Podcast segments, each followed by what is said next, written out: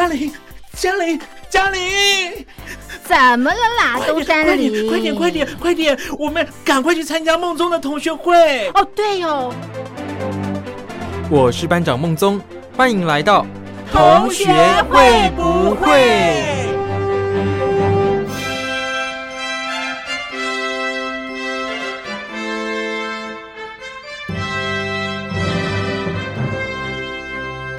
？Hello，各位小伙伴，我是苏燕。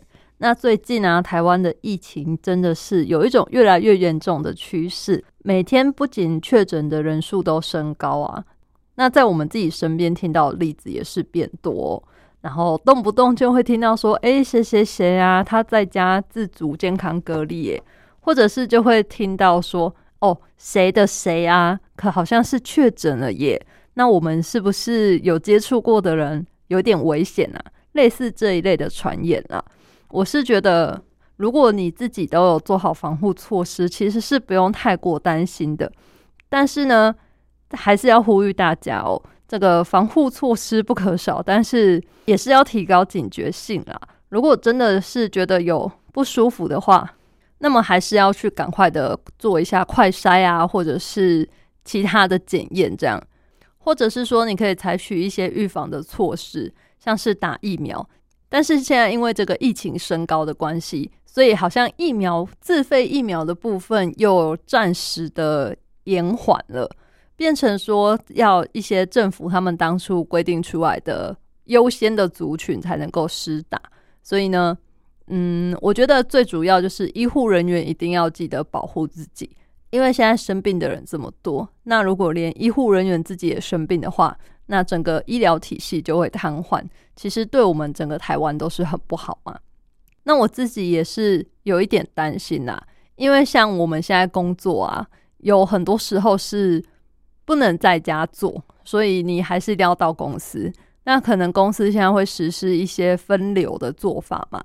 像有一些公司啊，它是比较弹性，可以在家上班。我觉得这样就还不错。可是呢，不能够在家工作的人啊，可能公司就会分成说，哎，大家错开时间来上班，或者是比较像公务员，他们好像是有比较弹性的上下班时间。比方说，从七点半啊到九点半这段时间都可以上班哦，你就可以避开这个人群很多时候，那或者是自己骑车啊、开车这样，避免跟很多的人接触，这个也是一种降低风险的方式。总之呢，希望大家在这个疫情肆虐的期间哦，都要保护好自己。那像我自己有一些朋友啊，他就是呃在家自主健康管理。哦，大家可能会想说什么叫自主健康管理？其实呢，这个自主健康管理它不是居家隔离，它是不一样的。自主健康管理呢，就是你觉得你好像有去过某些地方，或是跟这些确诊者的足迹有重复到，你好像觉得有一点危险，但是你不是真的哦。比方说，我跟他在同一个空间吃饭啊，或什么那么种立即性的这一种，好像就是会被传播到这种的话。大部分的人呢，都会是叫你自主健康管理。那这个你在管理的期间，你就是尽量的待在家，可以去公共场所，可是呢要戴口罩。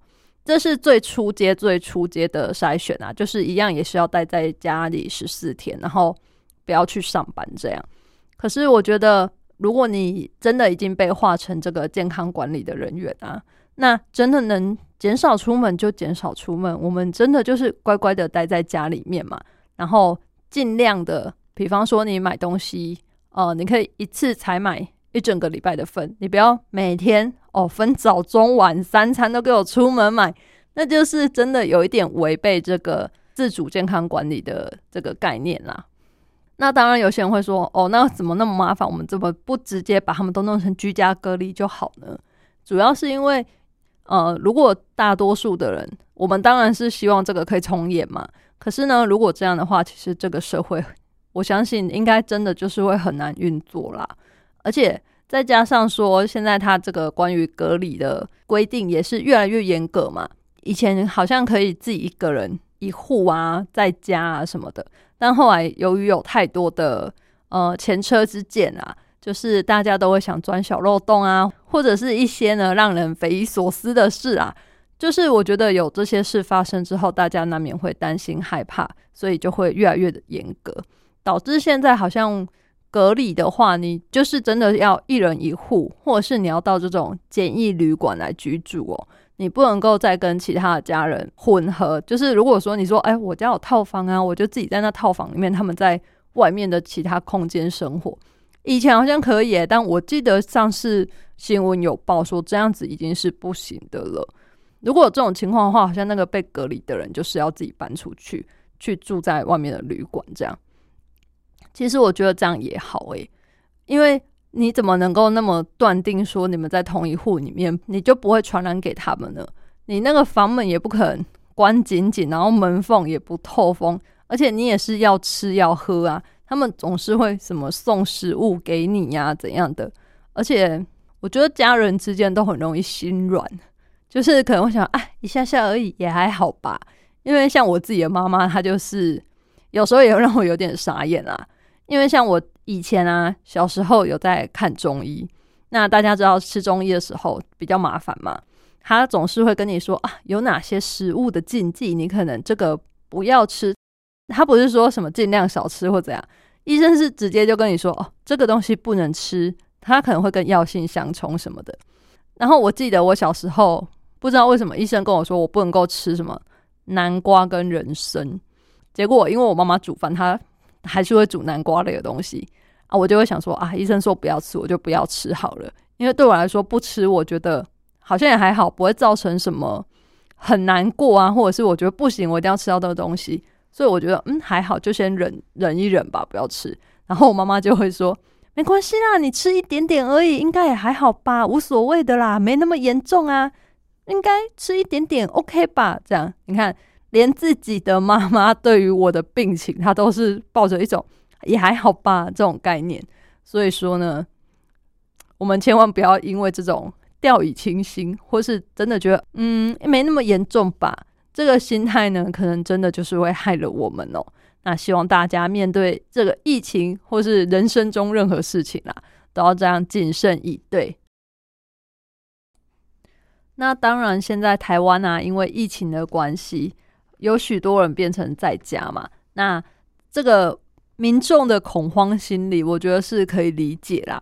因为毕竟一下子啊暴增了那么多案例，跟之前的相比，大家当然会觉得很紧张，想说哇，我们是不是会沦陷这样？但是其实我对台湾的医疗体系啊，跟整个社会这个，我还是蛮有信心的。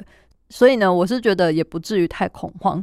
那至于前阵子啊，那个新闻报道，他就有说这个民众啊，纷纷去卖场抢购物资，就是吃的、喝的、用的啊，什么，然后都抢购一空。这样，我是觉得蛮夸张。本来我不相信哦，然后直到我前几天啊，去了这个全联，就是那种超市，我只是想说我要去买个豆浆，买个鸡蛋，结果呢，哇，豆浆是蛮多的啦，但是你知道鸡蛋区有多夸张吗？完全连一盒也没有诶，我去的那一间超市是算蛮大间的，它的蛋品区啊，就是展示蛋的那个，是一整面墙那么多，不是平常我们看到可能只有就是一小个区块，没有，它是一整面墙的，竟然真的不管什么品牌啊，然后多少钱的蛋啊，完全一盒也不剩，然后。我后来就走去看那个比较贵的区域，就是台湾有分，就是常温的蛋跟冷藏的蛋。我就想说，好吧，常温的没有了，那我看一下比较贵，就是冷藏的吧。竟然也真的都被买完了。我那时候就想说，哇，太扯了吧！你们有多爱吃蛋啊？是不是唬烂我这样？怎么可能？我连一盒也买不到哦。但是呢，好啦，我就想说，可能是。我是礼拜天晚上去买的，可能来不及补货吧，我就只能抱着这个心态了。所以呢，我这几天会再去看看，希望大家可以留一点蛋给我买，好吗？不然我的早餐就没有蛋可以吃了，很可怜哎。大家在这个囤积物资的时候呢，就是真的够吃够用就好了啦，不需要想说哇，搞得好像世界末日要来了。是怎样？就是丧尸片看太多，是不是？必须要把家里整个仓库都堆满，你才甘愿？不用到这样好吗？就是只要你平常够吃够用就好了。而且再加上，我觉得现在电商都很发达，你有什么东西是这个电商买不到的呢？没有，好不好？然后这种外送平台什么的也都很兴盛啊。所以呢，你只要乖乖待在家，这手指按一按，东西自然就会有人送来了。真的不需要去外面跟人家人挤人，然后好像有什么东西都要抢购一空哦。但是说到这个啊，又有一个很好笑。我不是说我去看蛋，然后蛋都被抢购一空吗？但是你知道它在上面还有留一些蛋，然后我就想说，哎，怎么可能还有？我一看，你知道什么皮蛋哇？所以大家真的宁愿把蛋都买光光，然后买比较贵冷藏蛋，也不愿意吃皮蛋嘛。可是我觉得皮蛋也蛮好吃的啊，还是可能说，就是皮蛋可能比较不是大众所能接受啦。或者是说皮蛋可能也比较，嗯，怎么说不好料理吧？就是比较不像鸡蛋有很多种变化吧。我猜想可能是这样啦，所以那一天才会留下蛋来。然后大家纷纷也流传，就是一些照片，比方说哦，泡面被抢购一空，然后唯独留下某某牌的泡面。牛奶被抢购一空，唯独留下某某牌的牛奶，然后大家就会戏称说：“ 哇，现在大家知道了吧？这个牌子就是不好吃啊，不好喝啊，或者是有什么其他因素这样。”所以呢，我觉得当东西都被买完的时候，被留下来那个也是很孤独的，诶，是吧？那另外啊，我想应该有很多家长很困扰，因为虽然这个疫情变严重，公司有分流嘛，但是你可能毕竟还是要去上班，或者是。你运气比较好，你是在家上班哦。但是呢，有另一个难题来啦，就是小孩不用上课了，因为疫情太严重，现在很多学校就是会停课啊。然后希望他们可以在家自主学习，或者是使用这个线上学习嘛。那我知道很多家长就很崩溃哦，因为可能一方面他自己要上班，所以他真的没有办法带这个小孩，但是。你要把他送去外面的托儿所，或是你其实也不晓得该把他送去哪里，或者是你真的是在家上班，但是真的啦，小孩在旁边就是会干扰你，除非你的小孩已经很大，可能国高中吧，那他就会自己找乐子，可能就会自己去，不要说读书啦，我相信不可能，可是他可能会自己去做他自己喜欢的事情，就是可能看看课外读物啊，或是玩电脑啊，跟朋友聊天什么的。就比较不会吵你工作嘛。可是如果你家是那种还很小的小朋友呢，比方说这个学龄前啦，或者是幼稚园，甚至是国小低年级，我觉得就是这个年纪的小朋友都还是很黏爸妈的，而且自制力也比较没那么好，可能就是会想要你陪他玩啊，或者是他已经蛮乖了，但是他还是动不动就会过来问你说：“哎，妈妈，我要干嘛？”哎，爸爸，你可以陪我什么吗？或者是动不动就，因为大家都知道幼稚园不都会吃点心嘛，他可能时间到了会想说肚子有点饿饿的，就会去找你。所以我觉得这个家长也是很辛苦，在这段期间里面又要工作，然后又要带小孩，或者是可能有些家长是很积极，他会想说啊，不能让小孩子的功课落后，他会就会帮小孩子安排他的作业。像我的朋友就是，我朋友呢，他就是小朋友已经在上幼稚园了，然后他们因为这个疫情很严重嘛，幼稚园也停课，他竟然呢还打电话给老师问老师，请问停课这段期间他的作业有哪一些要做？我真的觉得很佩服耶，才幼稚园呢，我想想，如果是我的话，我可能会让他在家一直玩吧。但是呢，我这个朋友跟我说，他原本也这样想。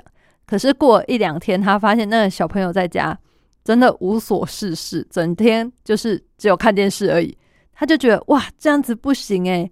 虽然说他也不知道小朋友要让他干嘛，但是一来不能出门去玩，然后呢，你又让他一直看电视，他就很害怕他的眼睛啊视力会变不好，然后也很怕，就是大家应该知道，就是如果我们只是一直在接收资讯，然后你没有产出的话，其实你的大脑是会退化。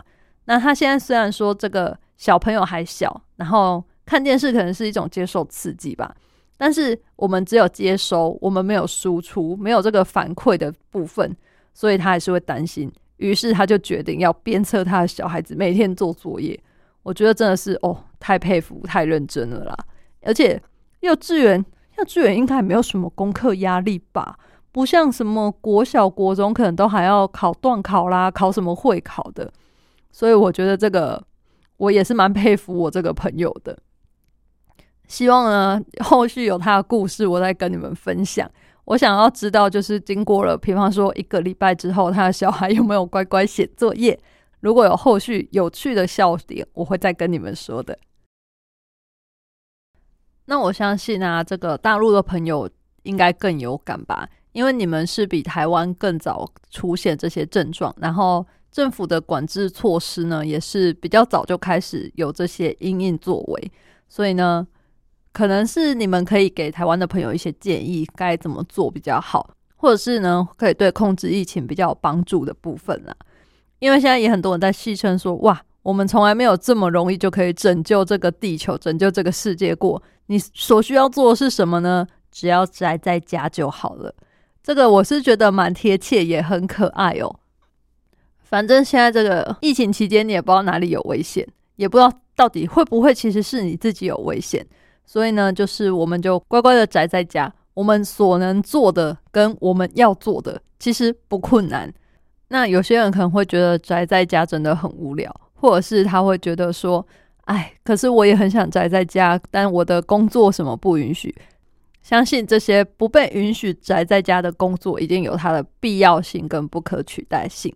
我们就一样还是好的、认真的做好自己的工作，但是。最后还是老话一句，大家一定要做好自己的防护措施，不要让这些病毒啊有机可乘。接着呢，来跟大家分享今天要做的心理测验。今天这个测验呢，我们要测验你一直单身的原因。因为啊，现在其实单身的人蛮多的嘛。有时候呢，你看着身边那一些甜蜜蜜的情侣，然后再看看自己孤单的影子，是不是觉得有一点感伤？毕竟。单身呢，虽然自由，可是有时候也是蛮孤独的啦。有时候也会想要有人陪嘛。所以呢，今天借由这个测验来告诉大家，一直阻碍你谈恋爱的原因到底在哪里？那这个是一个很直觉的测验，所以你听到这个答案觉得是这个就这个，不要想太多哦。题目是这样，题目就是当你的朋友经营公司的时候啊，遇到了生存危机，那你觉得他的反应会是怎样呢？首先，第一个一反常态，他就很积极的拼下去。然后第二个，他以不变应万变，继续撑。第三个，干脆啊见好就收，既然已经不行了，那就把它收掉吧，我来玩别的。最后第四个，找其他朋友支持，然后来度过这个难关。想好了吗？朋友经营公司遇到危机的时候呢，他的反应会是怎样呢？首先，如果你选择第一个一反常态、很积极的拼下去，那么呢，其实阻碍你谈恋爱的最大原因是你太邋遢了，你太爱宅在家，然后又不打扮哦，比较不容易吸引别人的关注。因为啊，对你而言呢，你觉得看对象是要看内心，而不是看外表哦，你会比较渴望他是用这种灵魂跟你相处，所以呢，你很不在意打扮。甚至啊，你会把这个邋遢随性哦，还自以为说啊，没有，我都是呈现我最自然的样子给对方看。但是呢，在这边还是要提醒你，外表其实还是很重要的哦。那选择二，以不变应万变继续撑下去的朋友呢，阻碍你的原因呢，就是爱幻想。你把爱情想得太完美了，所以没有办法接受这个现实层面的生活。你可能心中会有很多幻象。导致呢，你很难接受现实的人生。因此啊，不管爱情在你心里有多么完美，当你真正遇上的时候，你却有可能会因为幻想破灭而打了退堂鼓哦。就像比方说，大家都会幻想自己的另一半是什么白马王子啊、白雪公主，但是你要知道，就算是王子跟公主，也是要吃喝拉撒睡吧。那你可能会因为这些琐碎的小事啊，就觉得。哇，跟我们跟我想象中好像不太一样啊，就不能接受了。那劝劝你，真的要认清现实哦。选择三，干脆他见好就收，他就不做这个，玩别的了。那选择这个的朋友呢，你是比较会挑剔，你的要求高，但是又不隐藏，所以呢，别人自然也会用这样的标准来看你哦。你呢，就是凡事都不懂得隐藏。你对对方有没有兴趣，其实一眼就能看透喽。尤其呀，你是外貌协会的，要求可能会很高。对于那些你看不上眼的人啊，其实光是你的表情啊，你的行为就足以把他们吓跑了。也可以说呢，你的桃花其实都是被你自己斩断的哦。好了，那选择最后一个找朋友支持来度过难关的，你的又是什么问题呢？你呢就是太爱自由了，你一个人自由惯了，所以呢，你想到哇，我还要多一个伴，我要凡事配合他，你就会想逃跑哦。因为你每次只要想到这个有对象的问题，就会觉得很麻烦。你平常自己一个人想去哪里就去哪里，生活爱怎么过就怎么过。干嘛还要再找一个人来管我，然后重新适应两个人的生活呢？我一个人也过得很好啊。那可能你有这个想法，那如果你有这个想法的话，其实我觉得也不一定真的要有人陪你啦。只是呢，偶尔试试两个人的生活，我觉得也是不错的。那不知道各位朋友觉得今天的心理测验怎么样？有准吗？如果你对这个心理测验有什么想法，或是你想要做做其他不一样的心理测验的话，你也可以写信给我，一般邮件可以寄到台北邮政一七零零号信箱。那电子邮件的话，email 你可以寄到 lily 三二九 at ms 四五点 hinet 点 net l i l i 三二九 at ms 四五点 h i n e t 点 n e t 这样子呢，我就能收到你们的来信喽。最后呢，来跟大家分享我最近看到的文章哦。他说呢，随着这个科技和文明发展啊。我们对整个社会都有一种越来越不确定的感觉嘛，就是有很多东西推陈出新，那我们会有很多不确定感。那这个不确定感呢，又因为现在这个疫情的关系，所以又变得更加具体化。对我们而言呢，这个对未来的不确定感，其实它是一个心理压力。其实现在大家都已经知道嘛，我们有压力呢，就要把它宣泄出来。由于每个人他对于这个情绪压力，他表现出来的会不一样。有些人可能会焦躁，有些人会忧郁，但有些人可能是这个会有愤怒倾向之类的。其实这些都跟人的个性啊或环境有关嘛。因为在现在这个不确定的状况太多了，因为这个环境啊、你的个性啊，你出现一些负面的情绪嘛。那有时候有一些短期压力，可能你很快这件事情解决，你的短期压力就已经消除了。不过呢，我们需要自己额外再注意的，其实是长期压力嘛。长期压力通常是在不知不觉中产生的，因为呢，像大家应该有这个经验吧，就是你去按摩的时候啊，那个按摩师通常会跟你说：“哦，你有某些部分很僵硬哦。”可是其实大多数的人都会觉得：“嗯，还好吧，没有啊，我平常没有特别使用那个部位啊，或是觉得我应该蛮放松的啊什么的。”但是呢，其实那都是因为你已经习惯了压力了。所以啊，我们要提倡说，呃，要去了解自己的压力状况，然后也适度的来帮自己放松哦。那我觉得大家比较容易常见的，除了这个肌肉紧绷之外呢，其实大家可以关注自己的睡眠状况。像是啊，一般而言，如果你压力比较大的时候，你通常都会睡的时间比较短，然后也会睡得不好。不过偶尔也会有这个睡很少，但是觉得。很有精神，但这个通常是因为压力大，你整个人都太亢奋了哦。这个是一个可能压力的表现。那另外呢，像是如果你睡眠品质原本很好，可是你突然开始都会做很多梦啊，或是可能讲梦话之类的，甚至是你醒过来觉得哇还是很累的话，其实这个也有可能是一个压力太大的表现哦。所以呢，大家这个。可以观察自己的睡眠状况，来了解自己有没有压力过大，或是说，呃，你的生活啊，跟你的放松、工作这一些有没有达到一个平衡？那另外啊，有一些可能大家会觉得这样听还是很模糊嘛。其实大家可以上网搜寻看看，现在有蛮多的问卷啊，其实是可以让大家了解自己的生活指数哦，压力到底有没有很大？其实。有时候透过一些简单的问题或是量表，你自己就能评估出来。有时候呢，我们会觉得自己没有压力，可能只是偶尔有点小失眠。那或许你做这个量表之后，就会发现说，哇，不行，压力真的很大，你可能要赶快呢去看这个身心科。请大家一定啊要正视自己的压力，然后找出能让你舒压的方式，不要长期的累积在心里，这样才是一个好的解决之道哦。那希望呢，听节目的朋友们，你们都没有这个问题，或者是你们的压力呢，都是很容易就可以排除掉的了。祝福你们都有一个美好的一天。我是苏燕，我们下次再见喽，拜拜。